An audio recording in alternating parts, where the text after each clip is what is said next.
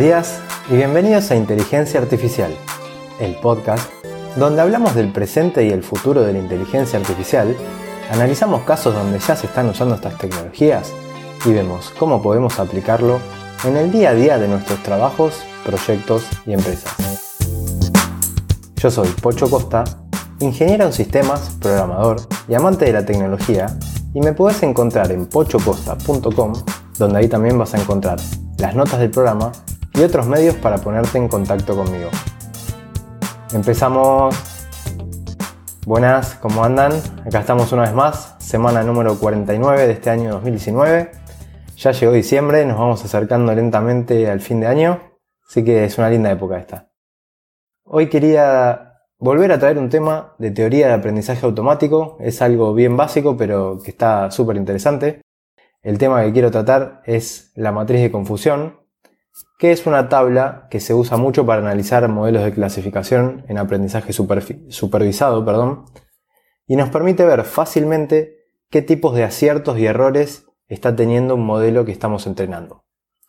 Pero antes quiero aprovechar para saludar a todos los que me escuchan por primera vez. Les cuento que se pueden suscribir al podcast para no perderse ninguno de los próximos episodios pueden usar la aplicación de podcast que más les guste. Está en Apple Podcast, en iBox, Spotify, Overcast, Pocketcast. Eh, lo pueden agregar en la aplicación que más les guste. Si en alguna no lo encuentran, me avisan y yo me encargo de agregarlo. Y de paso, quiero también saludar a todas las personas que están escuchando desde México, que sé que son unos cuantos. Así que un abrazo fuerte para todo México y decirles que al que quiera ponerse en contacto conmigo lo puede hacer a través del formulario de contacto que encuentran en pochocosta.com. Eh, ahí nos ponemos en contacto, como por ejemplo estos últimos días hizo Nicolás que me escribió y estuvimos intercambiando varios correos. Él me, comentó que utiliza para su trabajo la herramienta Power BI y que en estas últimas versiones estaban incorporando aprendizaje automático, así que yo conozco Power BI, digamos, eh, no, la, no la uso laboralmente, pero sí la conocía y sabía que era una herramienta bastante poderosa, así que me imagino que ahora que tiene aprendizaje automático debe tener superpoderes. Así que bueno, ya saben, eh, los que quieren me escriben, nos ponemos en contacto, yo respondo siempre, generalmente trato de responder rápido, aunque a veces no puedo y me puedo demorar un poquito, pero responder respondo siempre. Y ahora sí, volvamos al tema de la matriz de confusión. Ya, como lo dice su nombre, esta matriz suele ser un poco confusa la primera vez, así que vamos a tratar de explicarla de una manera fácil, así no queda ninguna duda. Primero empecemos distinguiendo los dos problemas en los que se suele usar la matriz de confusión. Por un lado tenemos el problema de la clasificación binaria, o sea que queremos clasificar entre dos alternativas. Eh, lo más común, o, el caso con el que yo lo aprendí en su momento, era eh, decir, bueno, determinar si una persona está enferma o no. O sea, es la clasificación es sí o no. El otro problema sería donde tenemos dos o más clases, donde, o sea, más de dos clases donde queremos clasificar. Y como dijimos antes, estamos hablando de aprendizaje supervisado, por lo que tenemos un conjunto de datos que ya está etiquetado. Así que, bueno, vamos con lo de la matriz de confusión binaria, que sería la más sencilla, y después vemos qué, qué cambia o cuál es la diferencia con, la de dos, más de dos clases. Pensemos, por ejemplo, que tenemos un grupo de 200 personas que sabemos de antemano si tienen o no gripe. Entonces, supongamos que tenemos 90 personas que tienen gripe de esas 200 y 110 que no.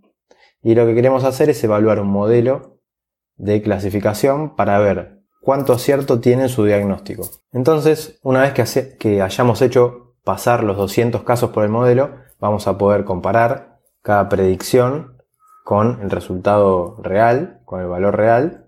Y bueno, acá es donde se abren cuatro variantes entre lo real y lo que prediga el modelo.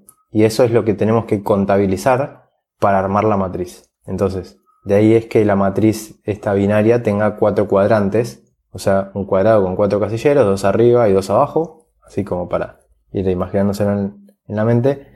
Y estas cuatro variantes son, una persona tiene gripe y el modelo predijo que tiene gripe, esto sería un acierto. Una persona no tiene gripe y el modelo predijo que no tiene gripe, esto sería otro acierto. Después tenemos una persona que tiene gripe y el modelo predijo que no tiene gripe, este sería uno de los errores. Y una persona que no tiene gripe y el modelo predijo que sí tiene gripe, este sería otro error. Ahora bien, generalmente cuando leemos libros o artículos, a estas cuatro variantes las encontramos mencionadas a cada una por un nombre y estos son los nombres que a veces hacen que, que se hacen, que sean confusas porque bueno, es como un juego de palabras que, que a veces se nos mezclan. Veamos cuáles son. Cuando el valor real es sí y el modelo predice sí, esto es lo que se conoce como verdadero positivo. Eh, ahora voy a contar el resto, pero primero les digo como un, truquito ayuda a memoria. Los que empiezan con verdadero son aciertos y los que empiezan con falso son errores. Eh, entonces, el otro sería cuando el modelo predice no y en realidad es un no, es un verdadero negativo empieza con verdadero, entonces por eso nos damos cuenta que es acierto. Ahora nos quedan los errores. Si en realidad es un no, pero el modelo predice sí, esto es un falso positivo. También esto se lo conoce como error de tipo 1. Y si el modelo predice un no, pero en realidad era un sí, es un falso negativo. También llamado error tipo 2. Así que ahora volvamos al ejemplo. Teníamos 200 pacientes, de esos 200, 90 están enfermos, 110 no lo están. Supongamos entonces que de los 90 enfermos, el modelo acertó 80 y en 10 se equivocó. Entonces, en nuestra matriz de confusión tenemos que anotar 80 verdaderos positivos y 10 falsos positivos. Y de los 110 que no estaban enfermos, el modelo acertó en 100 casos y se equivocó en 10. Entonces agregamos a la matriz 100 verdaderos negativos y 10 falsos negativos.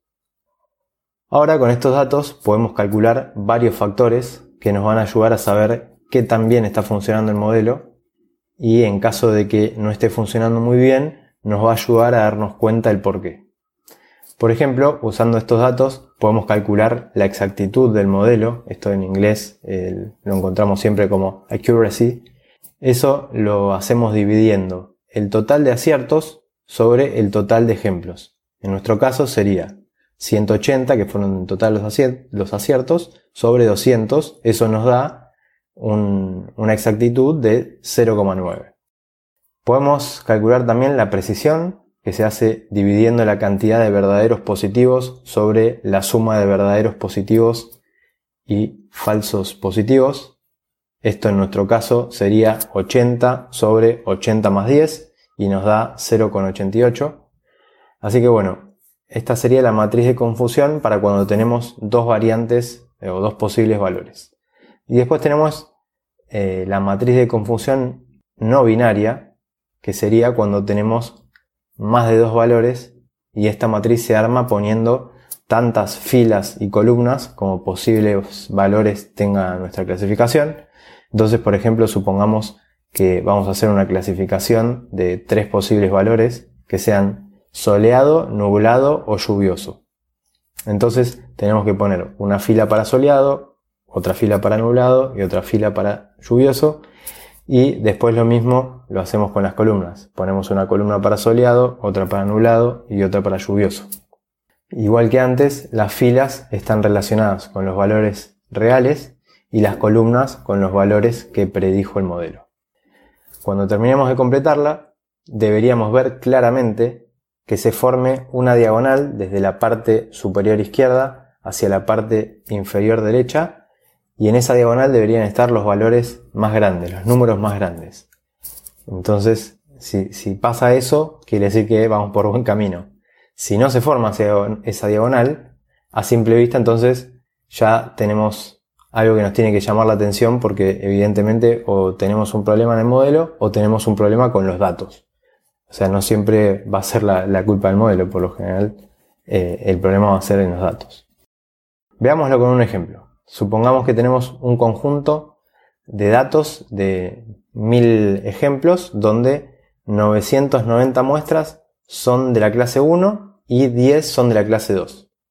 Cuando las pasamos por el modelo de clasificación, las predicciones dan que 1000 son de la clase 1.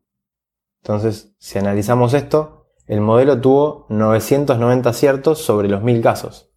Entonces, si nos basáramos en eso, en, la tasa de precisión o de exactitud, esto va a dar la sensación de que está todo bien. Pero ahora cuando miramos la matriz de confusión, vemos que no se formó esa diagonal, entonces ahí ya empezamos a notar algo raro, y si lo revisamos bien nos damos cuenta que en realidad el modelo clasificó mal a todos los de la clase 2, o sea que no, no los puede distinguir, los confundió. Entonces, obviamente este es un caso exagerado y totalmente desbalanceado en cuanto a los datos, porque teníamos 990 ejemplos de uno y 10 del otro, pero bueno, fue para que el ejemplo sea fácil de digerir. Eh, y con esto me estoy dando cuenta que eh, da pie para hablar más adelante en un episodio de balance de datos, así que me lo voy a, anotar. De todas formas, ustedes díganme si les parece interesante el tema o no. Así que bueno, este era el tema del que quería hablar hoy, la matriz de confusión. Espero que les haya gustado. Gracias a todos por estar ahí. Ya saben, como siempre, eh, se agradece muchísimo, muchísimo si me pueden dejar un comentario, un me gusta en, en iBox o, o una reseña de 5 estrellas en iTunes. Eso ayuda un montón a que el podcast se difunda y lo pueda descubrir más personas o compartirlo en las redes sociales. Hoy es un día especial para mí porque es mi cumpleaños, así que si me quieren hacer un regalo, les pido que me ayuden a difundir el podcast. Y bueno, nos escuchamos en el próximo episodio donde seguiremos hablando de este hermoso mundo de la inteligencia artificial.